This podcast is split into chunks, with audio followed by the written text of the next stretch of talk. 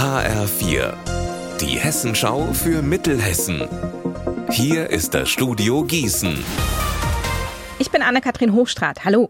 Hoher Besuch in Marburg. Bundeskanzler Scholz ist gerade beim Impfstoffhersteller BioNTech zu Gast und der Biotech-Konzern hat angekündigt, sein Impfstoffwerk in Marburg auszubauen. Markus Nahloch, worum geht's denn da genau?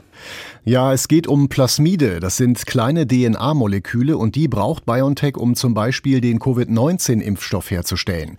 Das Unternehmen benötigt sie aber auch für andere Medikamente gegen Krebs oder Infektionskrankheiten, an denen gerade geforscht wird. Bisher hat BioNTech die Plasmide von anderen kaufen müssen. Jetzt will das Unternehmen sie in Marburg selber produzieren und so will BioNTech unabhängiger bei der Produktion in Deutschland und Europa werden.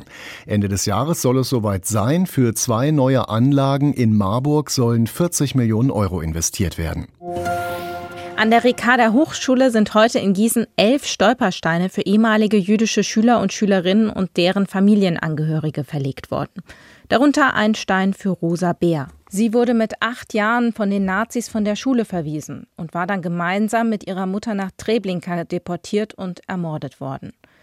Marie, Lilia und Angelina aus der siebten Klasse der Schule haben sich mit dem Schicksal von Rosa und den anderen größtenteils ermordeten Juden beschäftigt. Es ist schon erschütternd, das zu hören, dass es auch hier bei uns in Gießen passiert ist.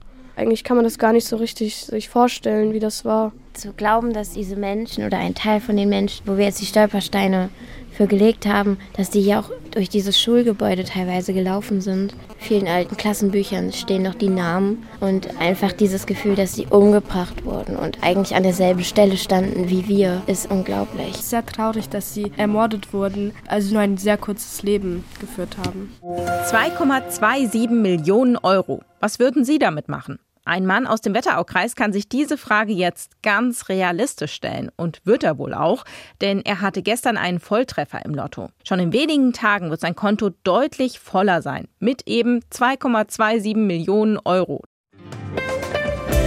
Unser Wetter in Mittelhessen. Die Farbe des Tages ist grau, denn meist überziehen dichte Wolken den Himmel. Dazu gibt es immer wieder Regen. Bei 8 Grad in Bad Nauheim und 8 Grad in Bad Camberg. Ihr Wetter und alles, was bei Ihnen passiert, zuverlässig in der Hessenschau für Ihre Region und auf hessenschau.de.